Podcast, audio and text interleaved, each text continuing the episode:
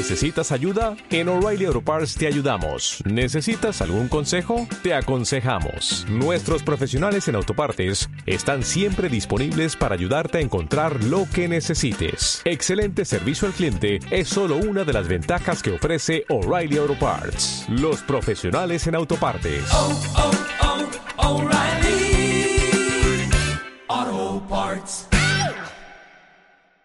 Santurci y Radia. Las opiniones vertidas en este programa son de exclusiva responsabilidad de quienes las emiten y no representan necesariamente el pensamiento ni la línea editorial de esta emisora. Gracias por escuchar Santurci Radio.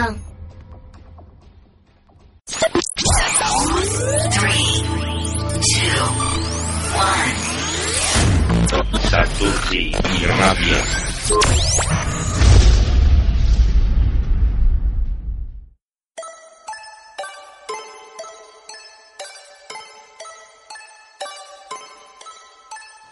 Hola niños y niñas.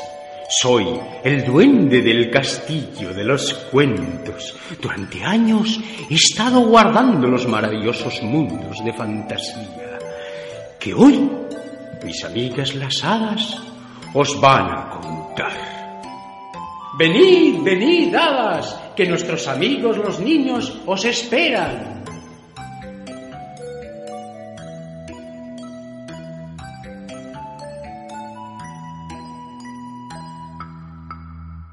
Hola niños y niñas, soy el hada primavera.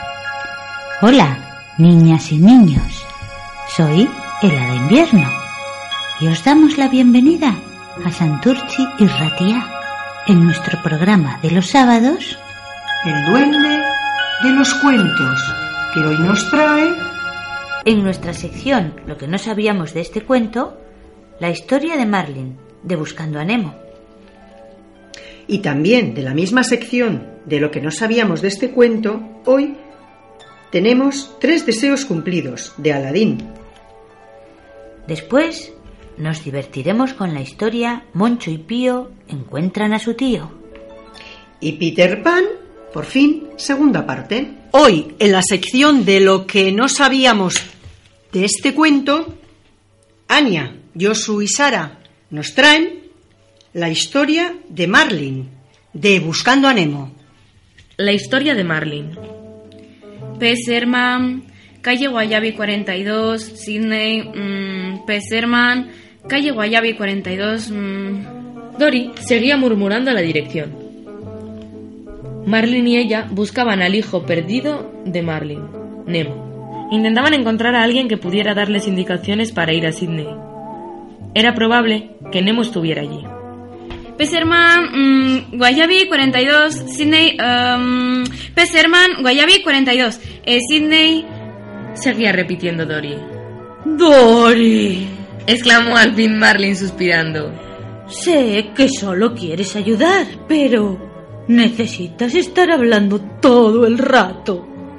Me encanta hablar, dijo Dory. Se me da bastante bien. ¿De qué estábamos hablando? Quiero encontrar a Nemo. Dijo Marlin. Es verdad, dijo Dory. Una vez, Nemo y yo... Empezó Marlin. Continúa, lo animó Dory. Va a ser una historia apasionante. Sí, es una historia apasionante. Dijo Marlin aliviado por haber conseguido que parara de repetir la dirección. Bien, Comenzó Marlin. una vez llevé a Nemo al otro lado del arrecife para visitar a un pariente mío, que era famoso en su época por ser el pez payaso que más rápido nadaba de todos. Dory bostezó. ¿Cuándo llega la parte buena? Marlin suspiró. Estaba a punto de llegar. Dijo. De vuelta a casa. ¿Sabes con qué nos encontramos? ¿Con qué? Preguntó Dory intrigada. Con una inmensa medusa. Estaba flotando en el agua, taponando el camino que atravesaba dos praderas de algas marinas. Oh. Eh, dijo Dory. Parecía intentar recordar algo. Pesserman. murmuró discretamente. Por un instante, llegué a pensar que estábamos acabados. Continuó Marlin. Pero entonces apareció una gigantesca tortuga marina y se tragó a la medusa. ¿Diste las gracias a la tortuga marina? Preguntó Dory, que parecía haber retomado el hilo de la conversación. Eh, bueno, no. Contestó Marlin. Me daba miedo que pudiera devorarnos a nosotros también. Así que Nemo y yo seguimos a toda prisa. Oye, escucha, yo también tengo una historia. Exclamó Dory emocionada. Tiene lugar en la calle Guayabe 42, Sydney, en P. Sherman. Entonces, en P. Sherman, apareció un amigo que, en P. Sherman, o era en Guayabe 42. Marlin solo gruñó y siguió nadando. Jamás cambiaría a su amiga, así que más le valía aceptarla como era, con sus despistes y su falta de memoria. Sonrió y le dijo, Mmm, qué interesante, Dory. Sigue. Ada Invierno, la verdad es que yo de esta historia lo que saco, porque casi todo lo conocíamos, pero de esta historia lo que se saca es de que cuando tienes un amigo, de verdad, lo que haces es aceptarlo tal y como es. Hay un amigo en mí. Hay un amigo en mí. Na na na na na na na na na. Sí, hay un amigo en mí.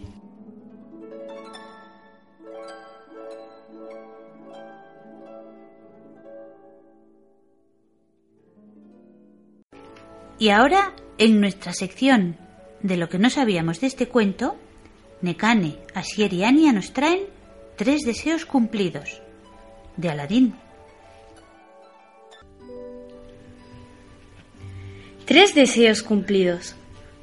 Hace mucho tiempo, antes de que hubiera un Aladín, una Yasmín o incluso un sultán, la lámpara maravillosa estaba emprendiendo su camino hacia la cueva de las maravillas, donde Aladín la encontraría algún día.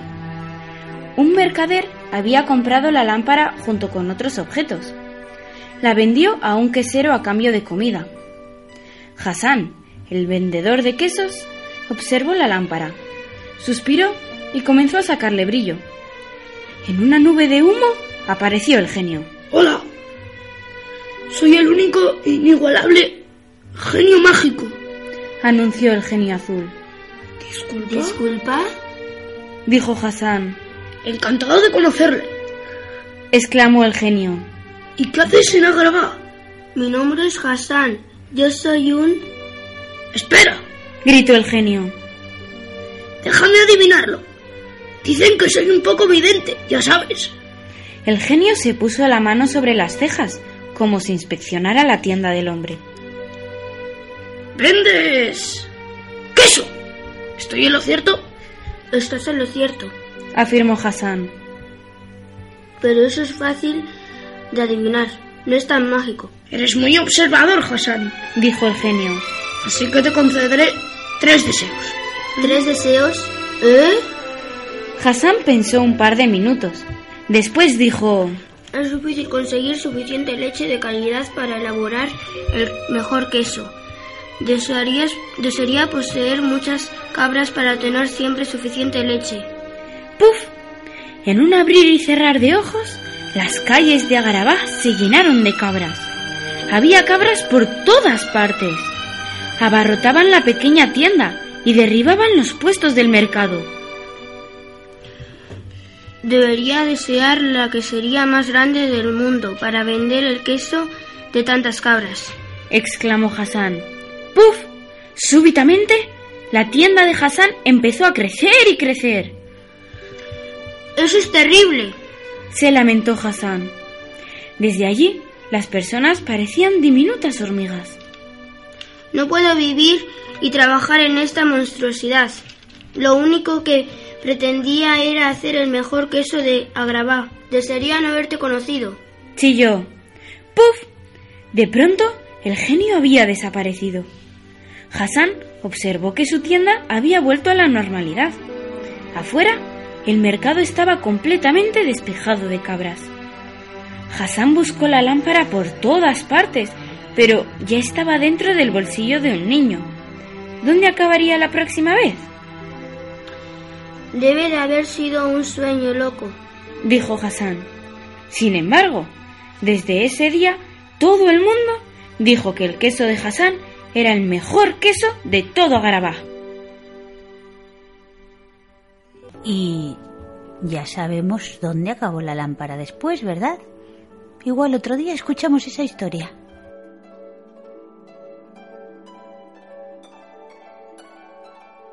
Y con Yosu, Moncho y Pío encuentran a su tío. Moncho y Pío encuentran a su tío. Cogidos de la mano iban Moncho y Pío a encontrarse a su tío. Ya sabéis que Moncho y Pío se querían mucho, se llevaban muy bien. Eran como uña y carne, mejor dicho, como uña y pelo. Por cierto, hablando de uña y pelo, Moncho dijo, Ven aquí que te corte las uñas, Píito, que me traes firitito. Cuando me das la mano me arañas la palma. También te voy a cortar el pelo por detrás de las orejas. Te da calor y te quita belleza. ¿Quieres que te deje melenita de león o de colón? Prefiero de oso, no soy caprichoso. ¿Te corte el flequillo para que parezcas un chiquillo? Haz lo que quieras, Moncho, pero pronto. Me estoy poniendo nervioso, como un oso enjaulado. Vamos a llegar tarde a la estación de trenes. Es que quiero que te vea guapo tu tío, Pío. Si llegamos tarde, no me va a ver. Se pararon junto a un arroyuelo para frescarse las patas y arreglarse los pelos. Venga, Moncho, vamos, corre. A los pocos minutos de llegar a la estación de Animalandia, unos pitidos anunciaban la llegada del tren. Pero, ¿qué tren? En vez de decir pi pi, como todos los trenes, decía pi pío que llega oso pío. El tren venía a tope, lleno, lleno, lleno. Más que un tren parecía el arca de Noé. Cientos de animales de todas las especies, clases y plumajes se asomaban por las ventanillas o empezaban a bajarse en marcha, mientras los plumíferos salían volando. En la estación no cabía un alfiler y el tío Pío sin aparecer.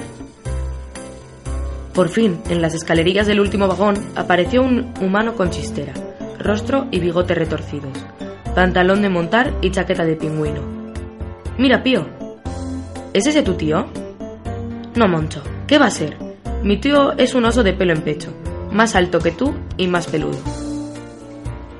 Al decir Pío peludo, toda la puerta del vagón se llenó de pelos, quitando dos ojitos relucientes y un hocico color de rosa. Pío, mi Pío, Pío mío, gritó la masa peluda. Pío, tío Sopío, bienvenido, tío. Y en un abrazo familiar se besuquearon tiernamente. Mira, tío Sopío, aquí mi amigo Moncho, del que ya te hablé.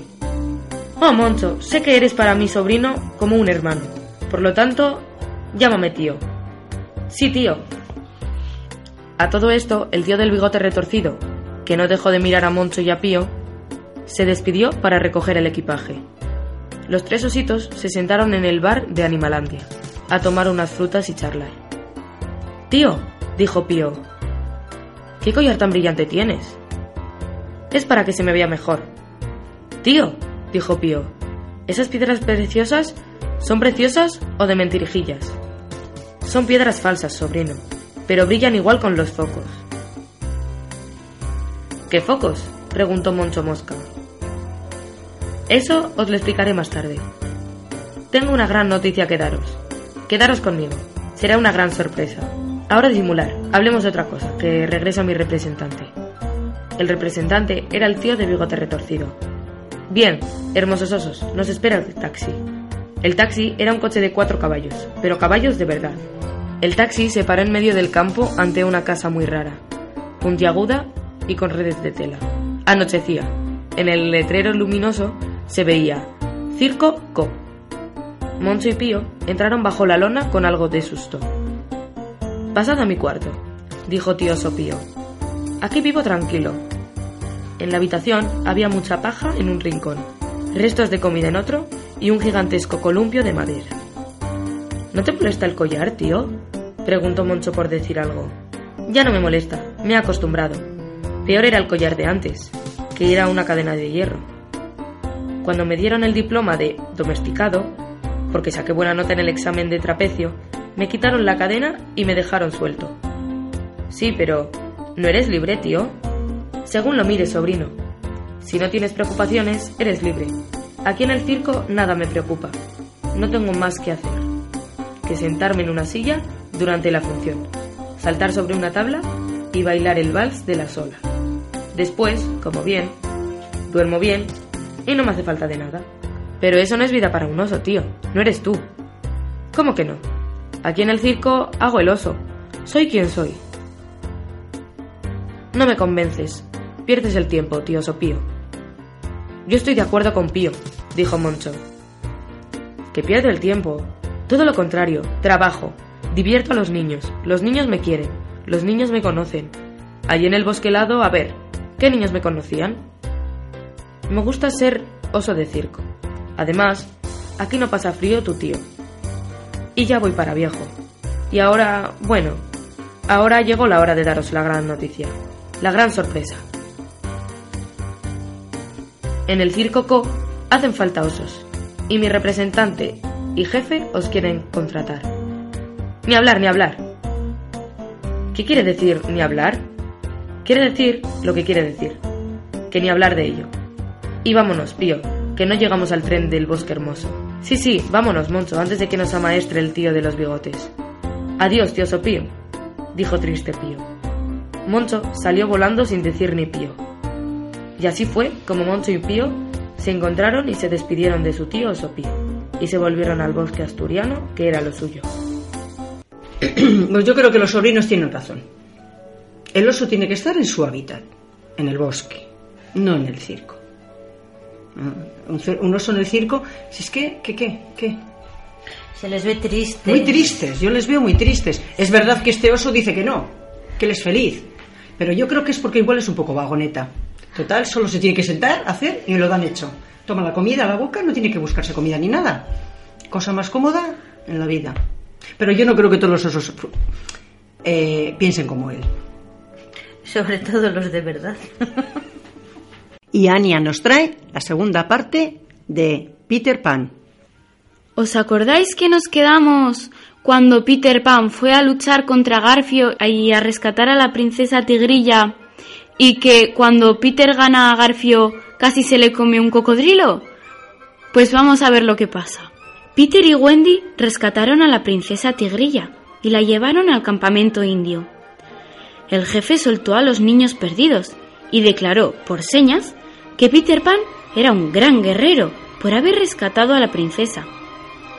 Como recompensa, le dio a Peter un tocado indio y un nuevo título, Aguilucho Volador. Después, Juan pudo preguntar todo cuanto quiso acerca de las leyendas indias. Mientras tanto, Smith había logrado sacar a Garfio de las fauces del cocodrilo y lo había llevado remando de vuelta al bote, con el cocodrilo persiguiéndoles todo el trayecto. La terrible experiencia había dejado a Garfio agotado. Estaba planteándose seriamente olvidar su venganza contra Peter Pan. Regresaría a su vida normal, tomando barcos y rebanando gaznates. Pero entonces Smith le contó que se decía que Campanilla estaba celosa de Wendy. Había tratado de matar a Wendy y Peter Pan había terminado exiliando a la pequeña hadita. ¡Eso es! ¡Smith! ¡Eso es! gritó Garfio. Rápidamente mandó a Smith a buscar a Campanilla. Smith la encontró sentada en una rama, muy triste. La metió en su gorra. Con su permiso, señorita Campanilla, le dijo. Pero el capitán Garfio quiere hablar con usted. Garfio era muy astuto. Le dijo a Campanilla que estaba derrotado y que se iba de la isla para siempre. Quería que Peter supiera que no le guardaba rencor, así que pensaba que traer a Wendy a la isla había sido un error. Según los rumores, ella se ha interpuesto entre Peter y tú, dijo Malévolo. Campanilla rompió a llorar, y Garfio hizo como que la consolaba. Entonces, como si en ese mismo instante se le hubiera ocurrido, le ofreció una solución a su problema. Secuestraremos a Wendy, dijo él. Si tan solo supiera dónde vive Peter. Campanilla aceptó mostrarle a Garfio el lugar en el mapa, si él prometía no poner ni un dedo ni un garfio sobre Peter Pan. El capitán Garfio le dio su palabra y Campanilla mostró en el mapa la ruta hasta el escondite de Peter Pan. Garfio le dio las gracias a Campanilla y luego la encerró dentro de una linterna. Mientras tanto, Wendy y los niños habían regresado al escondite de Peter. Miguel, quítate esa pintura de guerra y prepárate para ir a la cama, dijo Wendy. Mañana por la mañana nos vamos a casa. Pero Wendy, no queremos irnos a casa, se quejó Miguel. Dejémonos de juegos y seamos prácticos, dijo Wendy. Vosotros necesitáis una mamá, todos la necesitamos. Pero los niños parecían haber olvidado lo que era una mamá. Wendy se lo tuvo que recordar. Una mamá es la cosa más maravillosa del mundo, comenzó. Cuando terminó, Juan y Miguel querían irse a casa. Hasta los niños perdidos, que no habían visto a sus mamás en mucho tiempo, se pusieron tristes y desearon irse a casa también. De modo que decidieron marcharse de la tierra de nunca jamás esa misma noche. Peter era el único que quería quedarse en la tierra de nunca jamás. Marchaos y creced, les dijo a todos, pero os lo advierto, cuando crezcáis ya no podréis regresar. Cuando los niños iban saliendo, Wendy se quedó atrás un momento. Quería despedirse de Peter, pero él le dio la espalda. Tan pronto como Wendy salió del árbol, vio que sus hermanos y los niños perdidos estaban en manos de los piratas. No tuvo tiempo de reaccionar, y también se la llevaron a ella. Y ahora, Smith, nos encargaremos del señor Peter Pan, dijo Garfio, dejando un regalo en la puerta de Peter. Entonces tocó el timbre. ¿No sería más humano cortarle el cuello? preguntó Smith. Pero Garfio le había prometido a Campanilla que no pondría un dedo sobre Peter Pan, ni tampoco un garfio. Y el capitán Garfio nunca rompe una promesa, dijo. De vuelta en el barco, el capitán Garfio dio a los niños una opción muy simple. Podían quedarse como piratas o podían pasear por la tabla. Casi todos los niños iban a firmar, cuando Wendy los detuvo. Peter Pan nos salvará, les dijo. No creo que estés enterada de nuestra bromita, dijo Garfio. Una especie de paquete sorpresa, si se quiere. El paquete que le había dejado a Peter en la puerta contenía una bomba, explicó Garfio. Y ésta estaba a punto de explotar. Cuando Campanilla oyó la conversación, luchando desesperadamente, derribó y rompió el vidrio de la linterna. Volvió rápidamente para advertir a Peter. Peter había encontrado el paquete y había leído la nota. Para Peter, con cariño, de Wendy. No lo abras hasta las seis. El reloj en la pared de su casa subterránea marcaba las seis menos doce segundos, pero Peter no aguantaba más. Cuando llegó Campanilla volando, ya estaba desatando el lazo. Hola, campanilla. Mira lo que me dejó Wendy, dijo Peter. El hadita forcejeó para quitarle el paquete. Oye, deja eso, ¿qué te pasa? exclamó Peter. Campanilla tintineó con furia. ¿Garfio? ¿Una bomba? No seas ridícula, dijo Peter. Entonces se fijó en el humo que salía del paquete. ¡Bum! La fuerza de la explosión estremeció el barco en la bahía. Garfio se quitó el sombrero y agachó la cabeza un momento. Y así termina un valiente enemigo, dijo. Entonces dio la vuelta hacia Wendy. ¿Qué escoges? ¿La pluma o la tabla? Nunca nos uniremos a tu tripulación, contestó Wendy. Como quieras, dijo Garfio. Primero las damas, querida. Wendy dijo, Adiós, niños, y cayó por el borde de la tabla. Los piratas se quedaron esperando oír a Wendy caer al agua. Y no oyeron nada. Un pirata miró por la borda. Ni una onda, dijo. Es un hechizo, eso es lo que es. No era un hechizo, era Peter Pan. Había llegado justo a tiempo para salvar a Wendy. Sentados en la cadena del ancla, escucharon la conversación de los piratas. Entonces Peter puso a Wendy a salvo en la cofa de guardia y regresó a enfrentarse con los piratas. tenía que terminar con el capitán Garfio. Mientras tanto, el capitán Garfio les gritaba a los piratas. ¿Queréis chapoteo? Preguntaba a sus asustados marineros. Os daré chapoteo. ¿Quién es el siguiente? Eres tú, Garfio, dijo Peter. Empieza a rezar. Garfio estaba furioso de que Peter se hubiera escapado de la bomba. Se abalanzó sobre Peter con su espada, pero este lo esquivó tan ágilmente que el garfio del capitán se hincó en el mástil. Mientras el capitán luchaba por zafarse, Peter pudo soltar a los niños, quienes se unieron a la lucha. ¡Abajo, rufián! dijo Juan, golpeando a un pirata con su sombrilla. Peter Pan y Garfio pelearon a lo largo del mástil. Cada vez que Garfio se acercaba, Peter salía volando. ¿No te atreves a pelear con el viejo Garfio de hombre a hombre? se burló el capitán. Vuelas como una golondrina cobarde. Peter detestaba que lo llamaran cobarde. Dio su palabra de que pelearía sin volar. No, Peter, es un truco, gritó Wendy. Peter ignoró la advertencia de Wendy y siguió peleando. Garfio lo acorraló contra un penol y Peter casi se cae. Wendy no soportaba verlo y se tapó los ojos. Abajo, el cocodrilo esperaba, paciente. Entonces, Peter tomó la bandera pirata y enrolló con ella a Garfio. Ahora, el pirata estaba a su merced. ¡Acaba con él! gritaron los niños.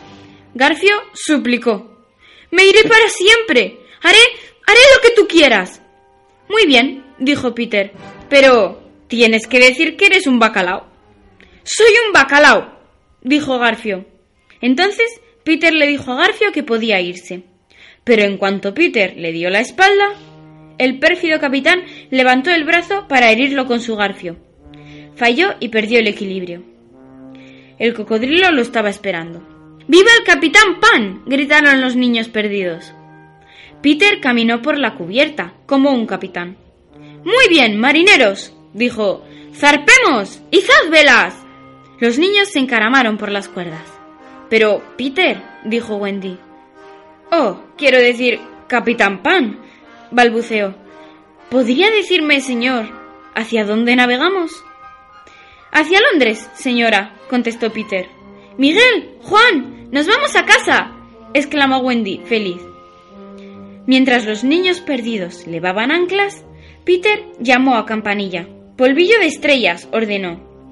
Campanilla saludó y esparció polvillo de estrellas por la cubierta y las velas, el barco pirata comenzó a brillar y se elevó lentamente, hasta que la tierra de nunca jamás quedó muy lejos. Al regresar el señor y la señora Darling, les pareció curioso encontrar a Wendy dormida junto a la ventana. Oh, mamá, volvimos, dijo ella despertándose. Todos menos los niños perdidos. Todavía no están listos para crecer. Por eso regresaron a la tierra de nunca jamás. Pero yo sí lo estoy, dijo. Sus padres no entendían nada. ¿Cómo que estoy? dijo su papá. Lista para crecer, les explicó Wendy. Les contó todo acerca de Campanilla y las sirenas, y que Peter Pan la había salvado, y que habían llamado bacalao al capitán Garfio, hasta que el señor Darling concluyó que después de todo, quizás ella todavía no estaba lista para crecer. Quizás nos hemos adelantado un poco, dijo él, antes de salir del cuarto. Yo me voy a la cama. ¿No es maravilloso? dijo Wendy mirando por la ventana. ¿Veis qué bien navega el barco? La señora Darling siguió la mirada de Wendy. Entonces llamó a su esposo para que mirara también. El señor Darling se quedó observando el barco mucho tiempo. Finalmente dijo ¿Sabéis algo? Tengo la impresión de haber visto ese barco antes hace mucho tiempo, cuando yo era muy joven.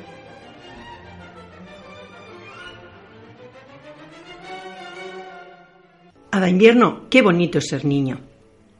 La verdad es que es divertidísimo ser niño. Qué imaginación. La pena es que luego se pierde. Aprovechar niños. Hay que aprovechar el tiempo que, que estáis de niños. Pero mucho, mucho. Y ser muy felices, muy divertidos y pasarlo bien. Sí, hay que aprovechar cuando se es niño, pero también igual hay que intentar ser un poco niños cuando somos mayores, ¿no? Pero sí, cuando eres niño eres niño y te lo pasas muy bien, siempre, siempre queda algo cuando eres mayor. Eso es que hay que intentarlo, hay que intentar eso siempre. ¿No os parece? Yo creo que sí. Claro. Sí, niños, sí. ¡Oh, hada de invierno! Este mágico programa ha terminado por hoy.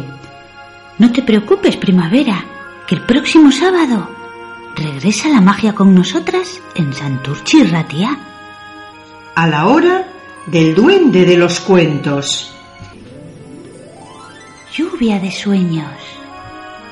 Santurci y Radia. Las opiniones vertidas en este programa son de exclusiva responsabilidad de quienes las emiten y no representan necesariamente el pensamiento ni la línea editorial de esta emisora. Gracias por escuchar Santurce y Ratia. O'Reilly Auto Parts puede ayudarte a encontrar un taller mecánico cerca de ti. Para más información, llama a tu tienda O'Reilly Auto Parts o visita oreillyauto.com.